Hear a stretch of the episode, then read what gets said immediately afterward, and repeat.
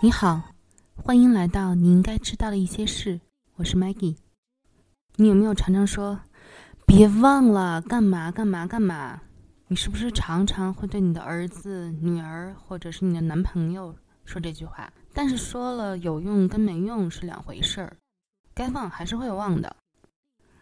比如说，你会说“别忘了今天下午练琴的时候带好乐谱”，别忘了把晾好的衣服收起来。不要忘了，你借书的时间到了，赶紧还！别忘了带钥匙出门儿。但是，绝对还是会忘记的，而且会忘得一干二净。所以呢，我知道说不要忘了什么，这是一种非常浪费时间的命令式的语气，说了等于没说。你的大脑就像你体内的其他肌肉一样，是需要被锻炼的。如果你老说这个点儿去干这个，那个点儿你要去干那个，不要忘记你的水瓶，不要忘记你的包，但是其实唯一正在被锻炼的大脑是你自己的，仅此而已。相反，如果你想帮助你的孩子建立起来他们自己的大脑和记忆之间的联系，对于年龄比较小的孩子，一个很简单的问题就是：告诉我你怎么才会记得这个事情？这是一个能让他们暂时停下来的问题。然后开始提出解决问题的方案，这个技能很重要，他们需要在他们的余生当中每天都要使用的这样的一个技能。当你问你怎么才能记得你需要在两点半见我，而不是三点在学校前面等我，他们可能就会说，啊，他们会为自己写一个便条，然后把它放在他们的文件夹里面。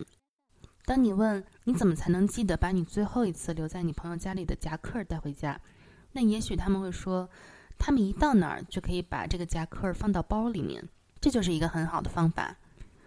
对于年龄比较大的孩子或者是青少年，那你就可以问你的计划是什么？这样问听起来更柔和，而且更像是一种好奇心，而不像是妈妈一直在唠叨唠叨。举一个例子。你可以问啊，我们周末要去看奶奶，你打算什么时候写完这个作业？我们好写完再一起去。这样呢，可以帮助他们来管理时间。你正在帮助他们考虑到未来的时间，因为突然间你的问题会使孩子的大脑被迫进行实际性的问题的思考。你明白我想说什么了吗？即使他们开始有意识的计划自己的时间了，也许他们的计划还是会。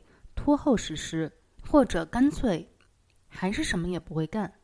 所以说，你的孩子有的时候是会忘记事情，他们要面对忘记提前思考某件事情的后果。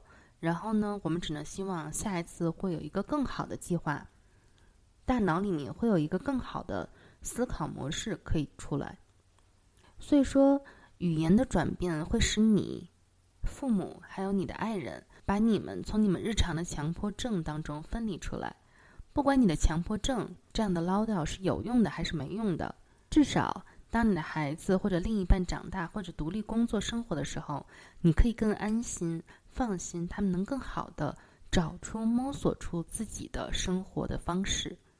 好，这是今天的内容，希望你喜欢，也希望你一直能够保持对这个世界的好奇心。拜拜。